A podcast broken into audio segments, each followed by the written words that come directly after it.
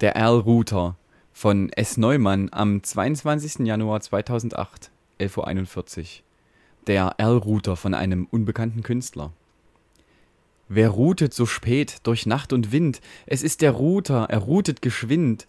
Bald routet er hier, bald routet er dort, jedoch die Pakete, sie kommen nicht fort. Sie sammeln und drängeln sich, warten recht lange in einer zu niedrig priorisierten Schlange. Die Schlangen sind voll, der Router im Stress, da meldet sich vorlaut der Routing-Prozess und ruft, all ihr Päckchen, ihr sorgt euch zu viel. Nicht der IP-Host, nein, der Weg ist das Ziel. Es komme gar bald einem jedem zugute eine sorgsam geplante und loopfreie Route. Des Netzes verschlungene Topologie entwirr ich mit Dijkstras Zeremonie. Der Lohn eine herrliche Routing-Tabelle. Dort stehen sogar Routen zu Himmel und Hölle. Vergiftet der Rückweg, das Blickfeld gespalten, mit RIP wird die Welt nur zum Narren gehalten. Doch OSPF durchsucht schnell und bequem mein ganz und gar autonomes System. Für kunstvolle Routen, das vergesst bitte nie, benötigt man Kenntnis der Topologie. Zu Überraschungs- und Managementzwecken durchsuche ich mit Ermon die hintersten Ecken. Kein Winkel des Netzes bleibt vor mir verborgen. Mit SNMP kann ich alles besorgen. Wohlan nun, ihr Päckchen, die Reise beginnt. Mit jeder Station eure Lebenszeit rinnt. Doch halt, ihr Päckchen, bevor ich's vergesse, besorgt euch mit NAT eine neue Adresse. Mein Router, mein Router, was wird mir so bang? Der Weg durch das Wahn ist gefährlich und lang. Mein Päckchen, mein Päckchen, so fürchte dich nicht, denn über dich wacht eine Sicherungsschicht. Mein Router, mein Router, was wird mir so flau? Dort draußen am LAN-Port, da wart die Mau. Mein Päckchen, mein Päckchen, dir droht nicht der Tod, denn über dich wacht ja der Manchester-Code. Doch halte dich fern von der flammenden Mauer, sie sorgt selbst bei mir noch für ängstliche Schauer. Mein Router, mein Router, wie glänzt dort voll Tücke der schmale und schlüpfrige Weg auf der Brücke. Oh weh, das Netz ist mit Broadcasts geflutet. Ach, hätte ich doch niemals zur Brücke geroutet. Mein Päckchen, den Kopf hoch, du musst nicht verzagen. An dich wird sich niemals ein Bitfehler wagen. Schnell wie der Wind geht die Reise nun weiter durch helle und funkelnde Lichtwellenleiter. Mein Päckchen, mein Päckchen, willst du mit mir gehen? Die Wunder des Frame-Relay-Netzes ansehen? Mein Router, mein Router, ja hörst du denn nicht, was die Warnwolke lockend mir leise verspricht? Glaube mir, mein Päckchen, im LAN, da entgeht dir sowieso Lebens- und Dienstqualität. Reise nur weiter ganz ruhig und sacht, quer durchs ATM-Netz mit FRF 8. Mein Router, mein Router, man hat mich verführt, zerlegt, verschaltet und rekombiniert. Mein Päckchen, das macht nichts. Nun sparen wir viel, ein VPN-Tunnel, der bringt dich ans Ziel. Diffsurf und Tossfeld, merkte die Worte, die öffnen zu jedem Ruder die Pforte. Finster der Tunnel, die Bandbreite knapp, wie schön war die Backplane im eigenen Hub. Am Ende des Tunnels, das Päckchen ist weg, vernichtet vom Cycling Redundancy Check. So, und wir sind wieder am Dienstagabend, der zweite Monat. Wir sind vom Freifunk hier auf Collaboradio. 88,4 und in Potsdam auf 90,7 im Studio heute der Stefan, Elektra und Die Bluse. die Bluse. Ja. Und wir haben uns heute zum Thema genommen, äh, mehr oder weniger die äh, Forschung an einem Projekt zur Sendeleistungsregulierung In Mesh-Netzwerken. in Mesh-Netzwerken. Kann man das so sagen? Ja. Also so ganz allgemein in, in Funknetzwerken auf WLAN-Basis, genau. Ich, nicht, nicht speziell Mesh-Netzwerke, das habe ich mir ja noch nicht angeschaut. Aber Access Point-Netzwerke, genau. Du betreibst wissenschaftliche Forschung. Genau, ich Ähm, bin, äh, ja. Genau, wo arbeitest du da und erzähl mal kurz. Also so ein bisschen zum Einstieg. Ähm, Bluse arbeitet an der TU Berlin seit gut fünf Jahren als äh, Doktorand bei der INET-Gruppe. Frau Professor Anja Feldmann ist meine Chefin und ähm, im Prinzip haben wir da ein großes Testbett aufgebaut, ein Wi-Fi-Testbett, Indoor, mit so über zwei Etagen, so um die 15 Knoten und ein großes Outdoor-Netz auf den ganzen Gebäuden der TU. Und genau, da drin mache ich im Prinzip praktische Forschungsarbeiten zu der Fragestellung, lohnt es sich? Und wenn ja, wie sollte man das machen? Ähm, die Sendeleistung zusammen mit der Senderate zu kontrollieren. Und das bedarf dann einige Vorarbeiten, nehme ich mal an. Also du musst erstmal ein Gerät finden, mit dem du das machen kannst und äh, weiß ich nicht, ob du dann im, in der Software noch rumfrickeln musst oder ich meine, das stellt man sich jetzt einfach vor, ja. Sendeleistung regulieren, aber das ist wahrscheinlich nicht so ganz einfach. Ja, so hast du völlig recht. Das geht nicht äh, einfach so. Ähm, ohne dass man das äh, sozusagen ähm, untersucht, was kann man denn überhaupt an dieser Sendeleistung drehen, ne? wie schnell kann man die drehen und was ist dafür notwendig, die irgendwie pro Paket zu verändern. Ähm, richtig, ja. Ich habe mir, wie unser ganzes Netz im Prinzip ähm, auf OpenWrt-Basis Router, Router ähm, zur Hand genommen und im Speziellen den äh, Wi-Fi-Chip von Atheros mir angeschaut, um zu entscheiden, ja, so der erste Teil im Prinzip, den ich mir angeschaut habe, ist äh, im Prinzip, um zu entscheiden, lohnt es sich, das zu implementieren, was man vorhat, nämlich Sendeleistung pro Nachbar regulieren, pro Paket regulieren. Kann das diese Atheros-Hardware? Wie muss das OpenWrt, sprich der Linux-Kernel, verändert werden? Das war alles vorher notwendig, um überhaupt dann mal so einen Algorithmus oder das mal wirklich auszutesten. Also das heißt, in einer, in einer Ausgangssituation, wenn ich jetzt mir einen Router kaufe zu Hause, dann äh, sendet der dumm auf einer bestimmten Sendeleistung mit maximaler Kraft und ja, und das, das ist quasi das, wo du angesetzt hast, sagst, naja, muss er nicht immer mit der gleichen Kraft senden, sondern ein bisschen weniger. Ganz genau. Im Prinzip so die Vorüberlegungen sind, Mensch, alle Funknetzwerke heutzutage, die man so kennt, im Handy, im, keine Ahnung, ja, Schiff, Bahn, Militär, sonstiges, sind, ähm, haben so eine Powerkontrolle. Ja? Also die ändern die Sendeleistung, passen die an, weil man sagt, okay, wenn das wenn man das nicht macht und alle senden sozusagen mit einer statisch fixen Sendeleistung, dann ist diese Kapazität in diesem Funknetzwerk einfach ähm, bei weitem nicht ausgelastet. Ja. Ähm, weil die Interferenz, die sozusagen, wenn man diese Interferenz nicht irgendwie schick managt, ja, Norddeutsch, dann ähm, ist man irgendwo ganz suboptimal. Ja? Und um dieser Kapazitätsgrenze näher zu kommen, muss man auf jeden Fall in der Sendeleistung drehen. So, und die erste Frage, gut, ne, gibt's, wenn man sich die Theoriearbeiten anschaut, gibt es halt das ganze Spektrum ist irgendwie da. Ne? Es gibt Leute, die haben das versucht analytisch zu erfassen, ja, das ist recht schwierig. Im WLAN, da dort eben nicht nur, sag mal wie so beim Handynetz, ne, zwei Telefone ähm, senden prinzipiell zur selben Zeit ja, und ändern dann ihre Sendeleistung, sondern beim WLAN kommt eben noch erschwerend hinzu, so für diese Analytiker, dass dort neben der sag mal, ganz physikalischen Sendeleistung noch obendrauf der Mac sitzt, der eigentlich Interferenz vermeiden will, indem immer nur einer sendet in dem Bereich, wo andere ihn hören. Ne? Dieses sozusagen Scheduling ähm, ist an diesem WLAN einfach mit eingebaut. Ne? Das jetzt wegzukriegen ist, ähm, ja, ich sag mal, irgendwie für die praktische Anwendung nicht wirklich gegeben, ne? weil viel in der Hardware abläuft. Und so muss man mit dem Scheduling und dieser Sendeleistung hantieren. Ne? Das wirft so ein paar Probleme auf. Analytiker können es nicht so wirklich greifen, ja, und Leute, die das simuliert haben, da gibt es halt haufenweise Beispiele von, ähm, in gewissen Situationen bringt es keine Ahnung, ja, Faktor 10. Und ähm, andere sagen, ja, bringt eigentlich gar nichts, ja, den Aufwand, Sendeleistung zu regeln und irgendwie dann auch der Austausch zwischen, jetzt weißt du, wie laut ich rede. Ja. Also, es ist schon jetzt äh, sehr abgehoben geworden und ähm, das Problem ist, dass man, wenn man da als Fachidiot drinsteckt, dann schmeißt man da mit Begriffen um sich, also zum Beispiel Mac, ja, der Medium Access Control Prozess. Ähm, damit können die wenigsten Leute was anfangen. Aber ich, ich komme nochmal zurück an den, an den Ausgangspunkt. Die Idee ist, dadurch, dass die Geräte ihre Sendeleistung nicht immer gleich lassen, weil sie alle auf, der gleichen, auf den gleichen Kanälen rumfunken und im gleichen Frequenzspektrum arbeiten, dadurch, dass, also deine, deine Hypothese ist, dass dadurch, dass man die Sendeleistung reduziert, haben alle mehr davon. Also dass alle schneller kommunizieren können und es wird weniger Energieverbrauch. Der Energieverbrauch spielt dabei eine sekundäre Rolle, außer bei Mobilgeräten. Und daran hast du geforscht. Entschuldige, wenn ich das Nee, nee, du so, hast so völlig recht, das meinst du. So runterbreche. nee, nee.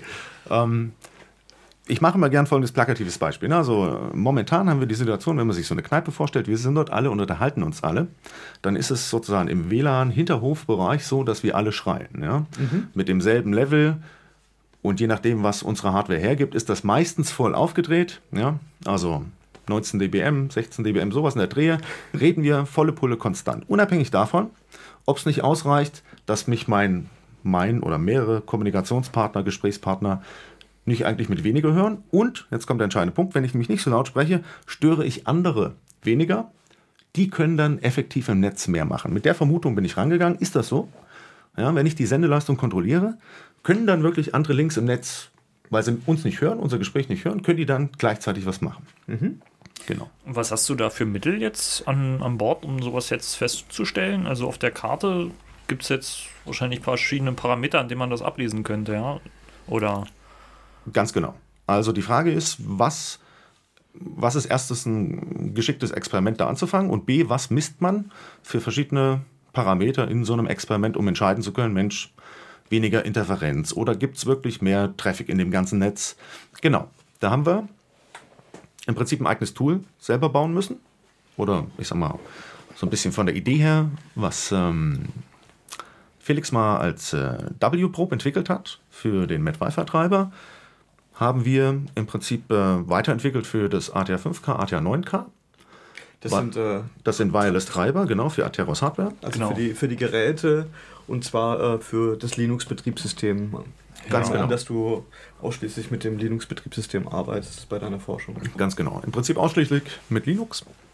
Und dieses W-Probe, das ermöglicht einfach einen tieferen Zugriff auf die WLAN-Karte an sich.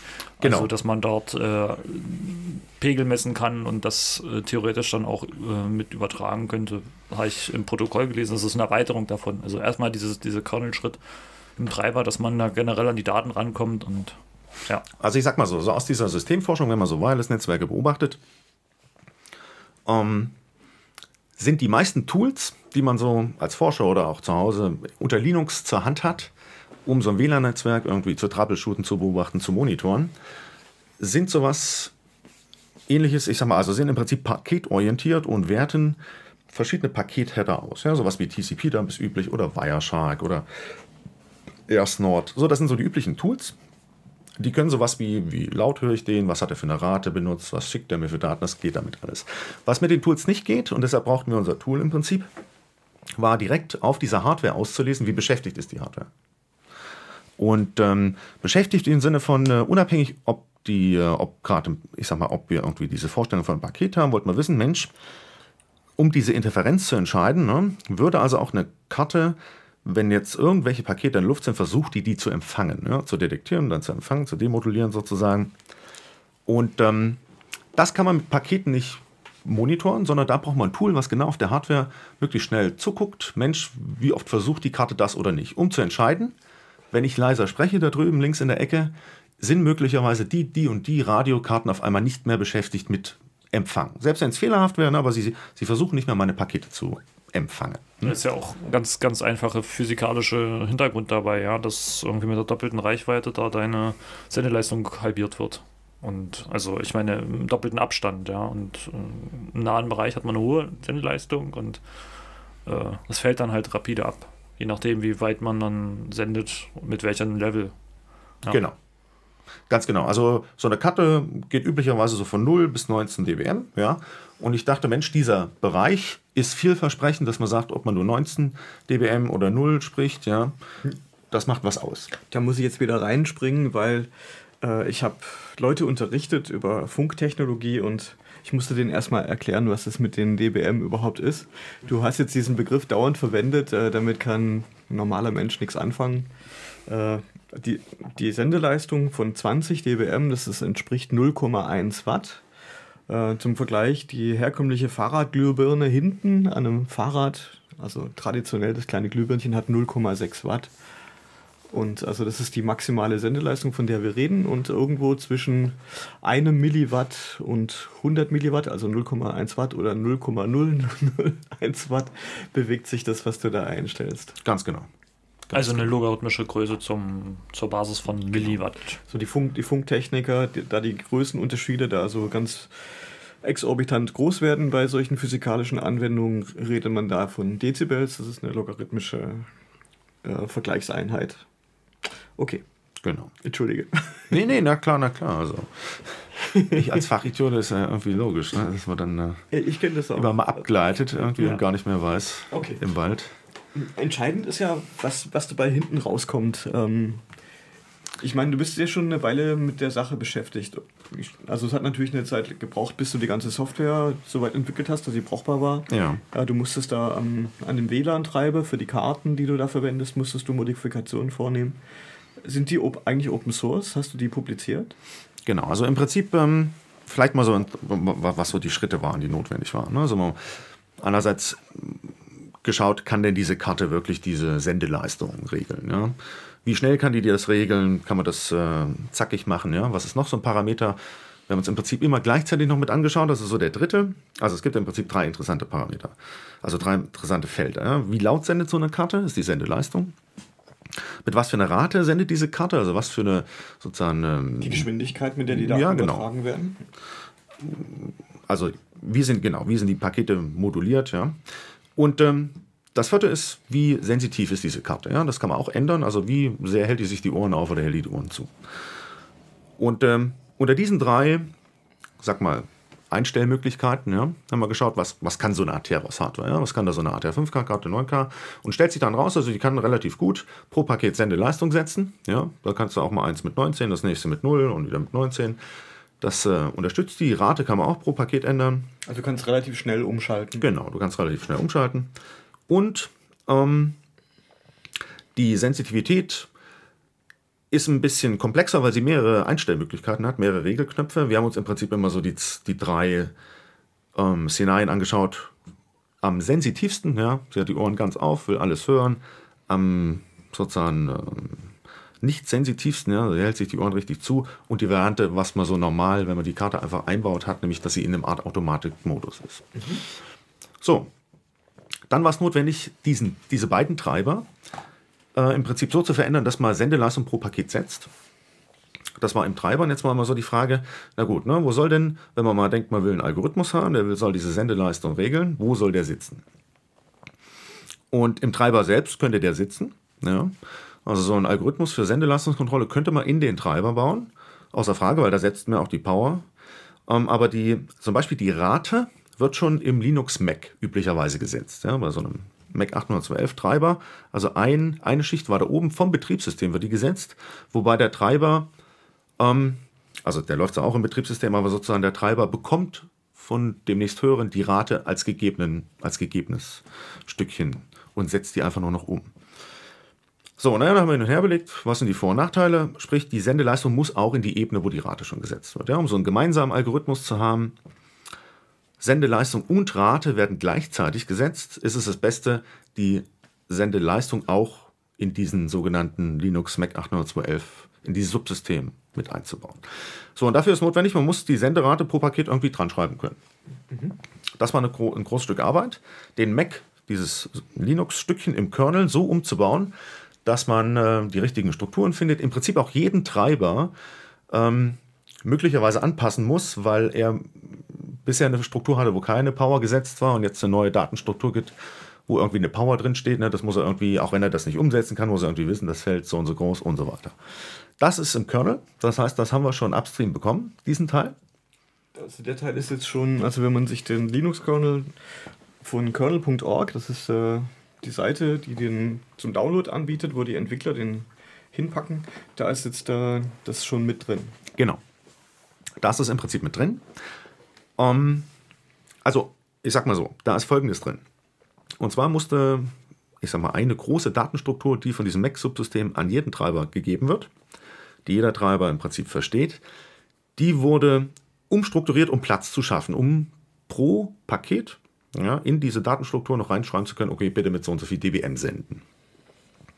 Diese Umstrukturierung ist drin, die auf dieser Umstrukturierung, damit man da diese genau 48 Byte große Struktur ein bisschen Platz schafft, ja, für unsere, für unseren, äh, weiß gar nicht, was wir genommen haben, ne? ich glaube 8 Byte Power. Ich, fürchte, ich fürchte, wir sind, wir sind an der Stelle sind wir Zu tief. sind wir viel zu detailliert für das Radio. Ähm, Pass auf, dann lass mich zusammenfassen. Also, wir sind erpicht darauf, alles in den Kernel zu bekommen, sprich eine voll Open Source Solution zu haben. Das geht stückweise, ja. Und das erste Teilstück ist da.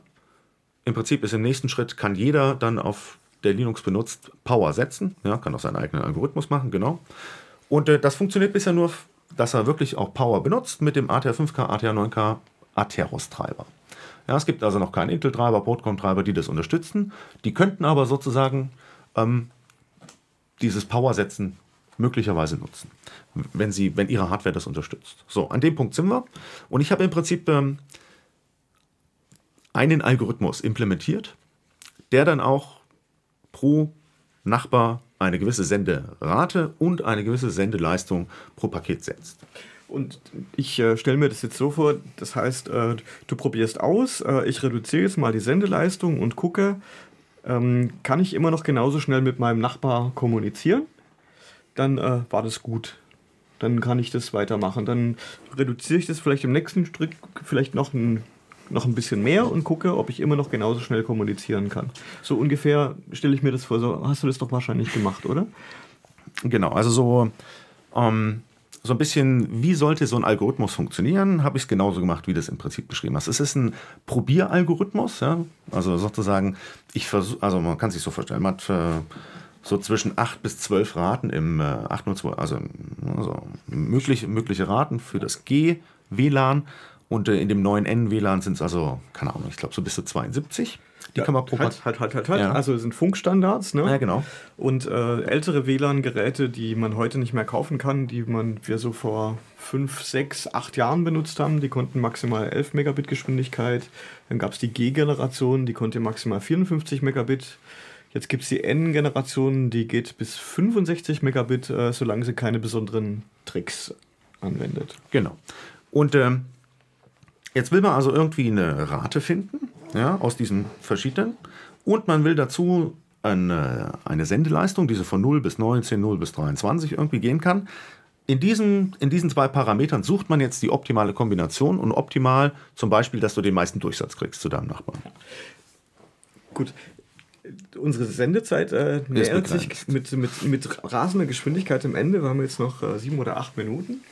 Ähm, die, die entscheidende Frage ist, funktioniert das? Also welche, welche Resultate, du hast ja das implementiert, also du kannst es testen in dem Testnetzwerk, was ihr da habt für eure Forschung. Und wie sind die Resultate?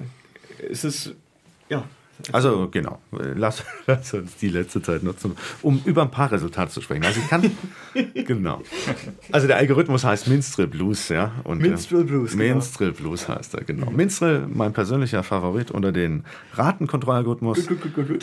Blues, der Teil, der die Power rausspielt. So, und was es bringt, ist folgendes. Also, dem, was ich mir am intensivsten angeguckt habe, sind Indoor-Szenarien, simple Indoor-Szenarien. Ne? Ich kann also nicht für alle sprechen, würde immer völlig falsch verstehen, aber das, was ich mir angeschaut habe, sind im Prinzip äh, Szenarien, wo ich acht mögliche Router äh, auf zwei Stockwerken habe, habe vier maximale Links benutzt, die sich parallel unterhalten. Also die Geräte haben vier, vier Nachbarn, mit denen sie direkt funken. Nee, sondern es gibt acht Geräte und jeder hat einen festen Nachbarn. Ja, so eine Art, eine Kneipe mit vier Tischen, ja, neben sitzen zwei.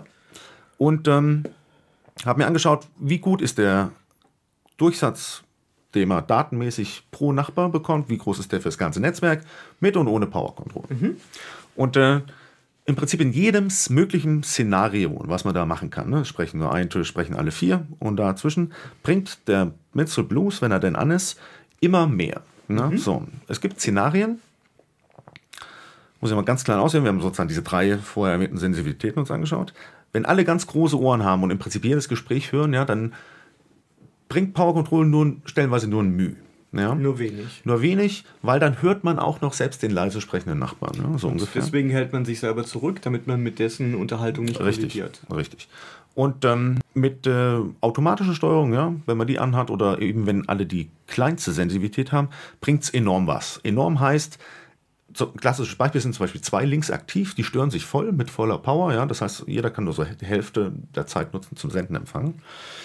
Ähm, die können mitunter komplett autark sich unterhalten, sprich, die haben für sich selber mehr, ja, als auch das ganze Netz ist einfach dann mit zwei Links doppelt so schnell wie vorher. Also wir sprechen wirklich Dass sich der Durchsatz, also die Menge Richtig, der der übertragenen Durchsatz. Daten verdoppelt in dem Szenario. in dem simplen Szenario, ja. Ähm, zum Beispiel das komplizierteste, also alle vier Links ja, sind an.